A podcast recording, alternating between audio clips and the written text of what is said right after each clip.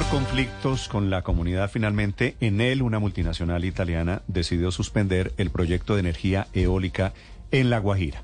Don Aníbal Mercado es uno de los líderes de esa comunidad Uayú, es director del Consejo de Palabrero de La Guajira, que han sido la contraparte de Enel en la construcción de ese parque de energía eólica. Señor Mercado, en La Guajira, buenos días. Buenos días, mucho gusto, sí señor. Señor placer Mercado, ustedes le ganaron el pulso a Enel.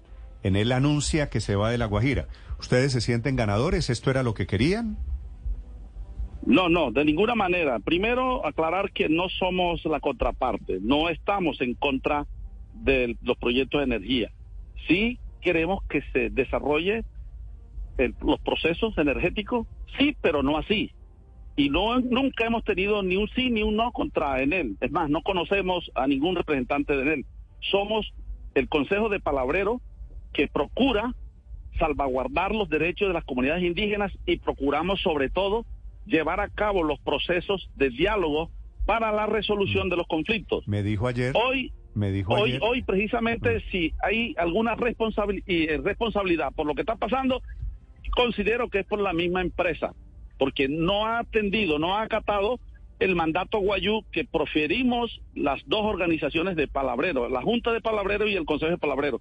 Es un mandato que lo hicimos con la ONU, donde se definen, se trazan las, las rutas para el ingreso de terceros a los territorios indígenas que hoy consideran que son territorios baldíos y que no tienen derecho las comunidades sobre ellos. No, no, por eso le digo, ustedes ganaron el pulso. Ya sacaron, sacaron a Enel, pero digo, si eso no es lo que querían, ¿qué era lo que querían? No, no, repito, nosotros no hemos sacado a Enel, no lo hemos sacado ni hemos tenido nunca un choque. No, hemos planteado Enel- desde Enel- nuestra organización, Enel ya con el ministerio y con el gobierno. Ahí les dejaron el, el parque pintado, ahí les dejaron el parque eólico. No habrá inversión, no, va a haber regalías. No, no, mire, si es que si, si nosotros nos ponemos en esa tónica y en esa perspectiva, como lo están planteando, lo único que nos va a traer es pobreza, miseria, desplazamiento y, eh, este, y expropiación de territorio, que es lo único que hacen las multinacionales en La Guajira, así como lo ha hecho el Cerrejón. Mm. Señor Mercado, eh, ayer entrevisté a esta hora al gerente de Enel, que dijo que, que no soportaron los bloqueos, que, que tienen que suspender el proyecto, que, usted, bueno, no, no, no sé si usted, que, que las comunidades pedían plata, que había, pues que había unas condiciones no favorables para la continuidad del proyecto. ¿Ustedes bloquearon, ustedes le pidieron plata a Enel? Nos, le repito, nosotros no somos contraparte de Enel y nunca hemos tenido ni un choque, ni un diálogo, ni a favor ni en Entonces, contra. entonces nosotros ¿quiénes, somos ¿quiénes sacaron eh, en él, señor Mercado? Bueno, eso sí se lo puedo, eso sí no se lo puedo decir. Lo que sí nosotros podemos es aclararle lo siguiente y me gustaría que si nos va a dar la oportunidad para que la sociedad, para que Colombia escuche y se dé cuenta cuál es el verdadero problema, Sí, porque señor, es que aquí por todo se mira a favor de las empresas y nunca se mira el tema social, el impacto social que se da y es lo que nosotros hemos venido eh, eh, manifestando la salvaguarda de las comunidades. Mire, hoy si usted es empresario y usted hace un acuerdo con alguien que no es dueño de un territorio, pues usted hizo mal negocio.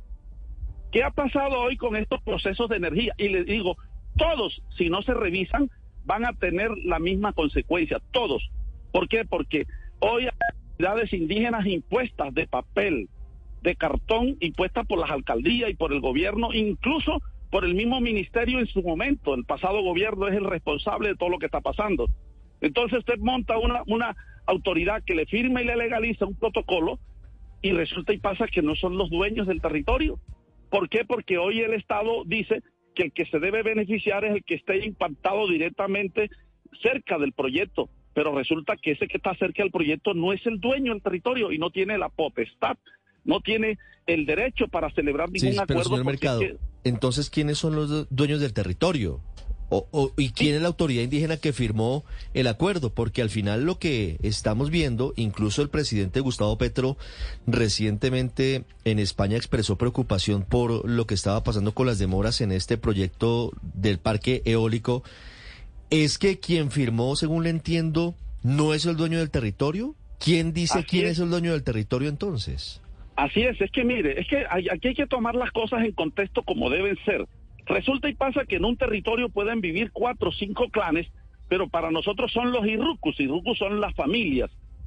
Yo puedo ser miembro de un irrucu, soy el que estoy posesionado, pero resulta que el legítimo dueño del territorio es otro, mis padres. Yo no tengo derecho a disponer de un territorio que, que sea de mis padres, porque aquí no es de línea paterna, sino línea materna.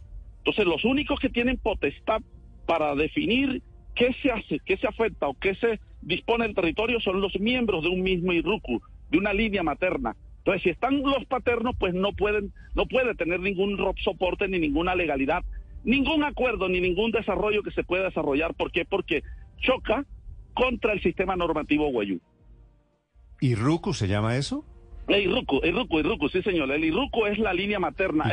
Viene de madre, de tierra, de territorio. ¿Y qué tienen que ver los IRUCUs, la línea materna, con el terreno que tenía en él para construir el parque eólico?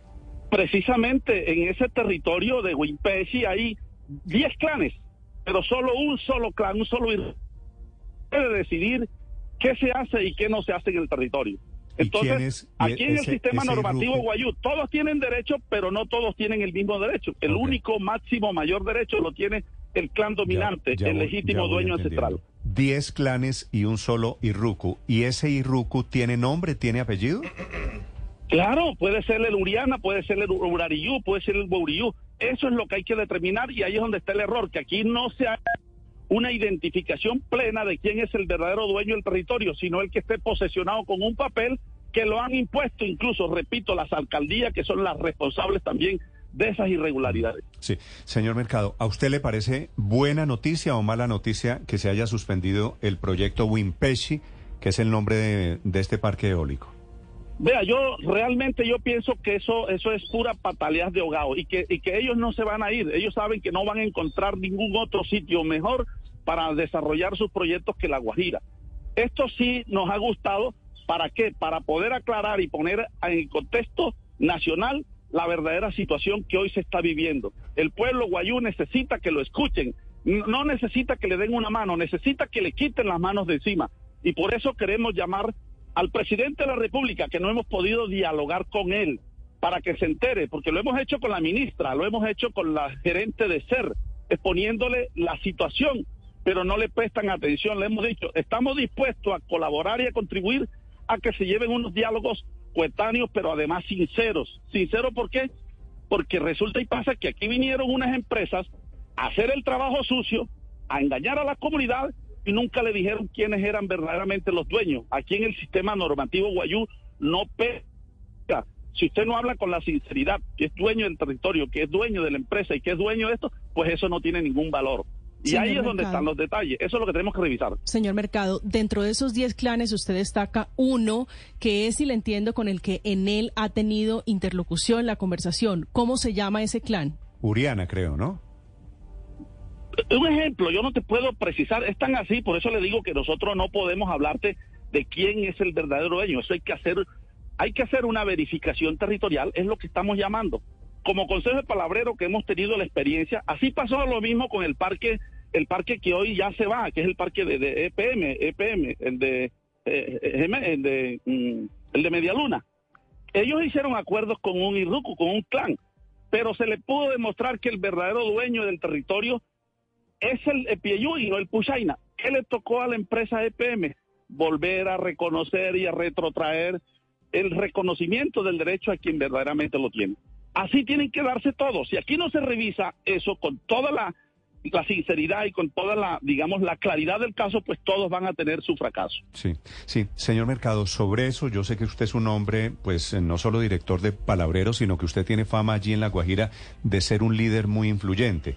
¿Usted no siente que se están quedando sin la inversión, sin las regalías, sin el desarrollo, sin los empleos? con este nivel de hostilidad con empresas que llegan allí a desarrollar algo, a hacer alguna industria, en este caso el parque eólico? Mire, el desarrollo a cambio de qué? Para nosotros, ¿por qué, por qué, por qué, por qué no se piensa en traernos desarrollo para la Guajira, en proyectarnos, llevarnos el agua? Son 350 kilómetros de agua que necesitamos por tubería, que nos las lleven desde el río Ranchería hasta la Alta Guajira eso sí es desarrollo para el pueblo guayú, Mm. porque el pueblo guayú a través de eso va a poder desarrollar su propia microeconomía, va a tener de qué vivir, de qué subsistir. Un desarrollo donde lo único que va a traer es enfermedad, va a traer es daño, va a traer, porque hoy, si las empresas ustedes miran, y ya hoy todos están asociados, confabulados para tumbar un porcentaje de unas de, unos impuestos que debe pagar la empresa, que deben pagar y no la quieren pagar. Hoy vimos, vemos cómo la Procuradora General de la Nación está demandando el mismo ministro, después de una pela que se dio a la ministra de poder garantizar el 6% para bienestar de las comunidades, hoy lo quieren tumbar. Entonces, ¿se imagina usted qué puede traerle a La Guajira? ¿Qué le puede traer No, de eso, desarrollo? pero- ¿Qué pero- garantías tiene? Pero, pero el, el Estado colombiano, el gobierno colombiano, es el que tiene que hacerle los acueductos. Yo estoy de acuerdo. Que haya acueductos, que haya servicios públicos, es lo mínimo para todo el país. Pero ¿y qué tiene que ver el parque eólico de Enel con eso? Porque es que ahí falta, ahí falta el compromiso y la responsabilidad social de las empresas. Pero es que Enel lo Yo que, iba, diría- lo que iba a producir es regalías para ustedes. No, no es que no la quieren pagar, no es que aprobaron el 6% y eso se ha formado el escándalo más grande. El 6% no lo quieren, lo quieren tumbar. Ellas mismas dieron la pela ya para que no se aplicara ni siquiera para ella, sino de manera proporcional. Y ahora que estamos en eso, le voy a poner un ejemplo para que usted tenga clara. Claro, en un proyecto, que es el proyecto de Gema y Huacá, por decir algo, porque lo- ese sí le puedo hablar con propiedad que lo conozco. Hicieron unos acuerdos con la comunidad de 25 años. que Esos 25 años les representa 10 mil millones de pesos. Sí. de no, 93 millones de pesos al año. Hoy le pagan 93 millones y en 25 años le pagan 93 millones de pesos. Dígame usted, y para rematar, para el colmo de males, esas platas se las van a manejar por fiducia y además de eso tiene que manejarse a través de una fundación no o una asociación que ellos no mismos tiene- montan. eso no tiene o sea, nada la que comunidad ver no con- tiene manejo de nada, como si fueran tiene- analfabetas, brutos. Sí, señor Mercado, pero eso no tiene nada que ver con el parque eólico. Es igual, todos están en la misma tónica, todos, todos los parques eólicos tienen la misma, están asociados y confabulados. Y nosotros hoy declaramos a como persona no grata a quien hoy les hace el mandado a ellos, que es el director de consulta previa. Él es un empleado de ellos y por eso viene aquí a La Guajira ¿empleado a, de a quién? creer, a, a imponer cosas. El director de consulta previa dice usted que es un empleado de quién? Él es un, él es un, él es un personaje impuesto por las empresas allí en, en- en ese cargo. Él es un personaje impuesto por las empresas. Lo hicieron la vez pasada y ahora sigue nomás. Ahorita sigue, digamos, Pero que va a ser- nuevamente. que va a ser nombrado Eh, por las empresas. alineados es un a go- ello. Es un empleado del, del gobierno Sí. Petro. Te- tengo entendido que se llama Álvaro Echeverry. El doctor Echeverry, sí, Sí, señor, también eso. lo fue de- de- Fue. de- del- presidente Santos y ahora vuelve nuevamente y él fue el que hizo todo el trabajo sucio con el doctor Vélez, que en su momento lo nombraron gobernador aquí, que vino a hacer también el trabajo sucio Sí, para legalizar todo estos una, procesos. una pregunta muy respetuosa.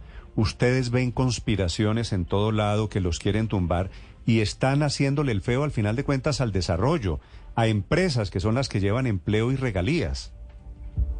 Mire, nosotros, si, si esto fuera desarrollo, así sucedió con el Cerrejón.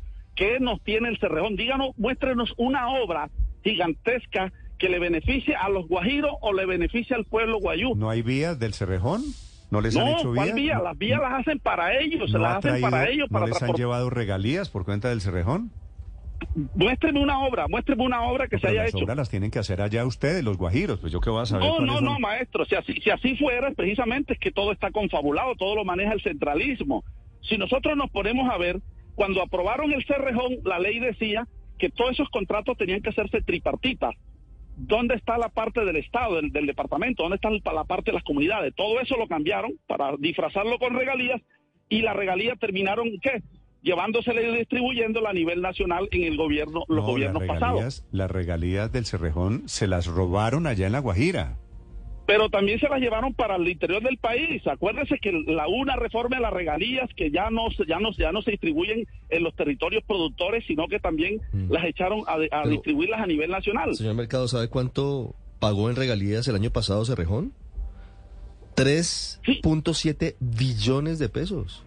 3.7 billones de En pesos. un año, en un año. Sumando son, impuestos y regalías. 1,5 billones solamente por regalías. esos son 900 millones de dólares. Pregúntele usted a la gente de La Guajira. Esto lo que es, lo que es apenas un dato, señor Mercado, de que las empresas llegan allá y pagan plata. ¿Usted qué prefiere, Guajira con plata o Guajira sin plata?